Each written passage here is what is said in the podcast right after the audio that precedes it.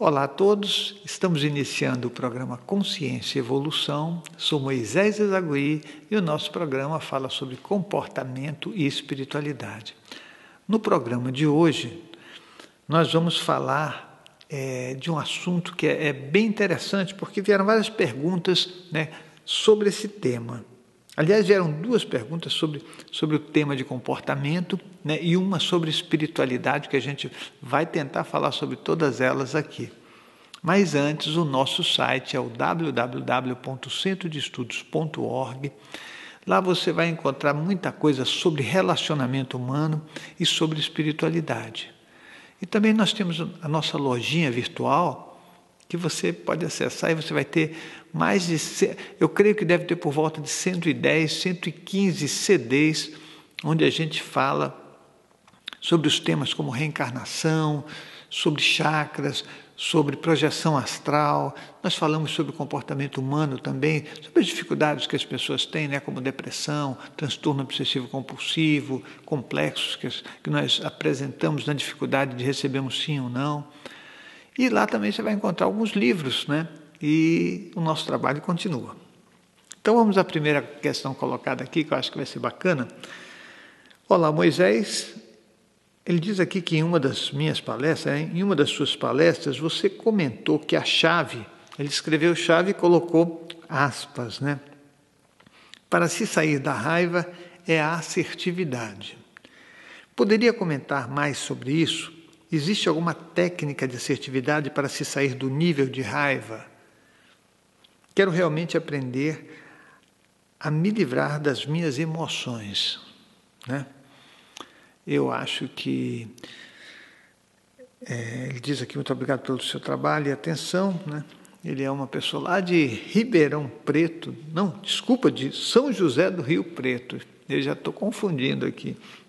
Olha, ah, eu, eu, sempre falo sobre alguns temas de comportamento, né, abrangendo todas as partes, né, inclusive a espiritualidade. Mas a raiva ela é campeã mundial de audiência nesse planeta. Né? A raiva ela acontece sempre que a gente é, tem uma frustração. Né? Quando você tem uma frustração, o passo seguinte é você ficar com raiva. E a frustração ela vem sempre de um não. Né? Um não que você recebeu, que pode ser um não claro né? ou um não meio velado, tá certo? Um não claro é quando a pessoa te diz, olha, não. Né? Ou através dos meandros, olha, não posso fazer tal, né? É, mas que se configura como um não. O não velado é aquele da pessoa é, não realizar as coisas do jeito que você queria, isso é só um exemplo, tá? E você sente que você não vai poder continuar, você vai ter uma frustração pela falta. Né? Imagina é, é, uma situação bem simples. Você combina com uma pessoa que você. Olha, hoje a gente pode se encontrar para ir a tal lugar. E a pessoa fala, claro, com, com, toda, com toda certeza. Né? O que acontece? Acontece que a pessoa, por algum motivo, não consegue se comunicar com você, ela tem um imprevisto, né? E é, você fica tentando falar com ela e esse encontro não acontece. Você acabou de ter um não. Não foi um não proposital, né? É, e, mas foi um, um, não que, por falta de comunicação, foi uma coisa é, que não dá para a gente controlar. Resultado: você pode ficar frustrado e até com raiva da pessoa, sem saber o que de verdade aconteceu. Bom, nós estamos falando de raiva, né? Para que a gente entenda o processo da raiva, nós precisamos antes nos organizar internamente. A assertividade, ela lida sim com esses processos né, de, de, de sim e de não, de afirmação do que a gente é, de ter um comportamento mais clean, mais limpo, mais objetivo. Mas ela não nos livra dos nossos conteúdos internos. Então, se você praticar, você vai conseguir se exercer dentro da assertividade, mas você não se livra dos teus conteúdos. Já, já imaginou aquela pessoa que está lá no, no, balcão atendendo e vem um, um comprador super chato, né? e faz a primeira pergunta e a pessoa responde, e repete a pergunta e a pessoa responde. E ela vai insistindo tanto que mesmo a pessoa que é o atendente com assertividade, ele, ele vai chegando num ponto que é os, são os conteúdos dele. Ele tem um limite. Né? É, é, essa, esses conteúdos que eu digo é o seguinte: vai crescendo dentro dele a insatisfação de perceber que a pessoa ela não está só querendo a resposta, mas ela está querendo o consumo das energias emocionais do outro. E aí a coisa fica complicada. Né? Então, é, para que a gente saia totalmente da raiva é um trabalho, é, demanda um tempo muito grande. E quando eu coloco nos meus cursos de assertividade que a gente pode melhorar muito o nosso relacionamento, nós podemos ser muito mais felizes, é porque a gente vai adquirir comportamentos em que a gente é afirmativo, né? A gente aprende a receber um não e dizer um não. Mas enquanto isso não chega no espaço dos nossos conteúdos, tá? Porque é muito fácil, a pessoa te pede uma coisa e fala, não, não quero, muito obrigado, acabou, né? E a pessoa não insistiu, tá ótimo, né? Alguém fica frustrado, pode ser que a pessoa fique frustrada, mas aí é outra história. Mas é, você consegue se colocar numa situação de mais felicidade, né? Essa questão do, do, da assertividade ela é importante na nossa vida porque ela nos ajuda a um dia a gente chegar no sentimento, porque nós estamos trabalhando com assertividade no âmbito das emoções. Nós estamos resolvendo e organizando as nossas emoções através da vontade. Né? Então, é, tá ótimo até aí, porque você consegue sobreviver bem. Mas a gente precisa chegar no âmbito do sentimento. O sentimento é quando você percebe tudo que está à tua volta né? e você não vive na insatisfação constante por algumas coisas, né? e essa insatisfação se revela nas suas emoções né? em, um, um, em qualquer momento. Então, quero realmente aprender a me livrar das minhas emoções. Então, isso é um trabalho, é um trabalho de crescimento interno, de evolução. Eu penso que para que a gente saia do âmbito da, da raiva, nós temos que, que trabalhar o, o, nosso ego, né? que o nosso ego foi configurado como um espaço defensivo e que, de verdade, ele é, só nos atrapalha. Né? Você precisa preservar o teu espaço através do ego. Né? Então, eu sou tal pessoa. Esse demarca o teu espaço emocional. Se alguém é, tentar invadir esse espaço, é, é como uma invasão de um espaço aéreo, né? Os nossos, as nossas fronteiras de países né, e tudo mais, são baseadas nesse modelo pequeno que é o nosso ego. Então, ó, ninguém pode invadir, ninguém pode transitar. Se você estiver livre dele, você não tem que se defender de nada. Então você pode sim receber ou não. Está tudo bem. Sabe por que você pode receber ou não? Porque você não tem um fator que chama expectativa. A expectativa é a necessidade de você receber alguma coisa. E quando a gente tem essa expectativa, a coisa é, fica difícil, né? Então, olha só, vamos trabalhar mais o nosso ego, aprender mais. Eu, eu penso que, que fazer um, talvez uma terapia para entender melhor o nosso componente interno, uma pessoa que realmente esteja isenta né, é, das próprias dificuldades, porque muitas vezes a gente procura um profissional que tem mais dificuldade que a gente, né? Para você poder ser orientado. Né?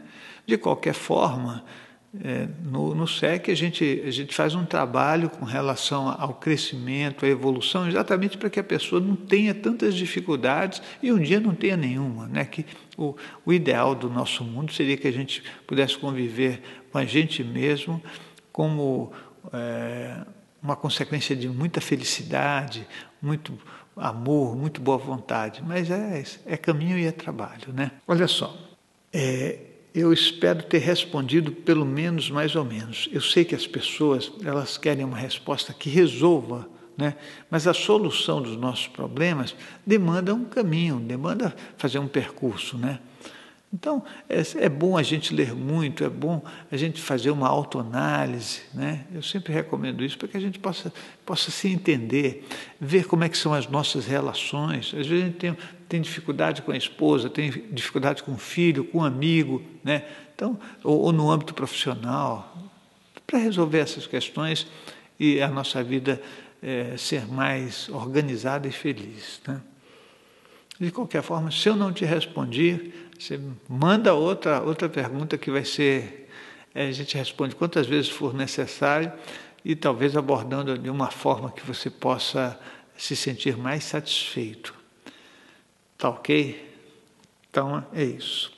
Nós teremos agora o curso de projeção astral e clarividência, que é um intensivo. Esse curso é um curso que vai ser realizado em São Damião, no sítio São Damião. As pessoas têm gostado muito do trabalho que a gente realiza. Já me falaram, não só uma vez, mas já mandaram e-mail dizendo: olha, o curso de projeção astral que você faz não é somente um curso de projeção astral, é um curso de vida. Você aprende muita coisa sobre o comportamento, sobre o relacionamento. É, eu, pessoalmente, vejo que nós evoluímos através do relacionamento. Não de submeter o outro, não de, de ver desigualdades, mas de a gente conseguir é, se integrar nesse meio né, e, e, e vivenciar a coisa de uma forma muito inteligente e com bom senso, dando espaço para todos né, e tendo o nosso espaço para ter uma vida mais tranquila. Olha só. Olá, Moisés gostaria de saber sobre o toque. Esse processo tem necessariamente a sua as suas bases, a sua base na, na insegurança e sua cura na autoconfiança e calma interna. Sendo assim, é possível então desenvolver um tratamento exercendo a autoconfiança como, como exercício correto? É um abraço. Olha, a gente gostaria que as coisas funcionassem assim, né? Que, por exemplo, a autoconfiança resolvesse tudo. É, existem coisas que a gente pode conseguir resolver pela vontade. Né? Então, às vezes uma pessoa é tímida, né? mas o nível de timidez dela permite que, se ela começar a se esforçar no sentido de falando para três, quatro, cinco, dez, vinte pessoas, ela vá dominando o contexto dela, vai se sentindo mais autoconfiante. Tem outras que não vão conseguir fazer isso. Né? Não vão, porque o nível de desorganização ou o nível de, de, de contexto emocional é muito forte e ela não consegue. Né? Ela precisa dar uma reorganizada internamente e muitas vezes precisa da ajuda de um profissional. O toque, que é o transtorno obsessivo compulsivo, ele é assim, ele ocupa aquele espaço em que a pessoa tem muitas dificuldades. Então, a pessoa que é obsessiva, ela começa a fazer uma determinada atividade para não ter que entrar em contato com outras, né? Aí tem centenas de casos de toque que a gente sabe que acabam, eh, de alguma forma, né, é, se tornando engraçados para quem vê né, e sofrimento para quem vive. É muito, isso é muito terrível. Né? É, você imagina é, uma pessoa que tem toque de higiene. Toque de higiene é o seguinte: é, a pessoa ela não consegue dar a mão para o outro. Né? Isso é um exemplo só. Não consegue dar a mão para o outro. Você vai, mas por quê? Porque ele vai falar, nossa, eu não sei se essa pessoa lavou a mão. E, e aí aparecem situações. Imagina que você vai no toalete, né? E na hora que você vai pegar na maçaneta do toalete, você fala, ah, né? Eu já vi gente pegar o papel e pegar na maçaneta, né? Gente entrar com luva. É gente para dar a mão para outra pessoa colocar uma luva. É, é um nível de toque altíssimo, é um toque de higiene. Mas a pessoa ela tem dificuldade com o próprio corpo dela.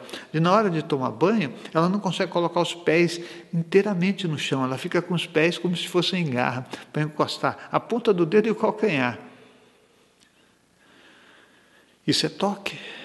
Então a pessoa está tendo dificuldades que muitas vezes têm a ver com o contexto sexual da pessoa mas nem sempre. Né? Um trauma grave, uma situação de dificuldade que ela tenha visto, pode desencadear isso. Né? E não é muito fácil você resolver isso, é, nem, nem afirmando duas mil vezes por dia que você é autoconfiante. Né? Não, não, você não consegue. Precisa ser achado o núcleo do problema para você resolver. Né? E esse problema ele pode ser desencadeado por qualquer coisa por qualquer coisa. Você tem centenas de situações. Tem pessoas que vai tomar, vão tomar banho e ela não consegue tomar banho com o mesmo sabonete a próxima vez. E você fala, nossa, mas isso já é demais. Não, o toque ele é, ele é um transtorno, né? um transtorno que a gente, para dar conta dele, precisa entendê-lo muito bem. Então, não é uma coisa tão simples de resolver. Agora, você imagina o seguinte: eu vou tomar banho.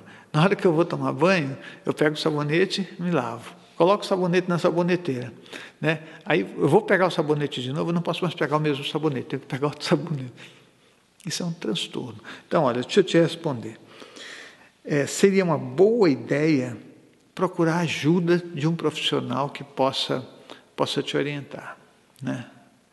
Então, isso seria, seria bom, porque a gente não se livra de algumas coisas dependendo do nível sozinho. Foi o que eu falei, né? Então, depende do nível de problema que você tem e da angústia que você sofre com ele, você pode resolvê-lo, né? ou não, através do esforço pessoal e da vontade. Tá?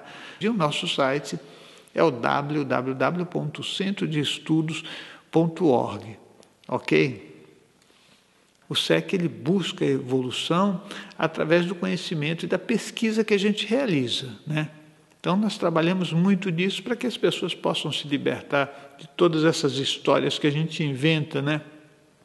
Nós somos bons para inventar história e, no fim, a gente acaba pagando um preço alto.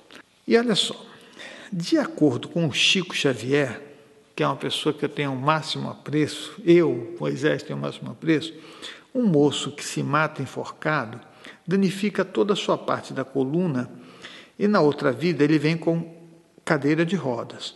Um cara que se mata com um tiro na cabeça vem na outra vida com problemas neurológicos referentes à parte onde a bala atingiu. Agora vem a minha dúvida: se alguém se mata enforcado, eu venho na próxima vida com cadeira de rodas devido aos danos da coluna causados na hora do assassinato, ou se alguém se mata com um tiro na cabeça na próxima vida, eu venho com problemas neurológicos referentes ao local atingido pela bala?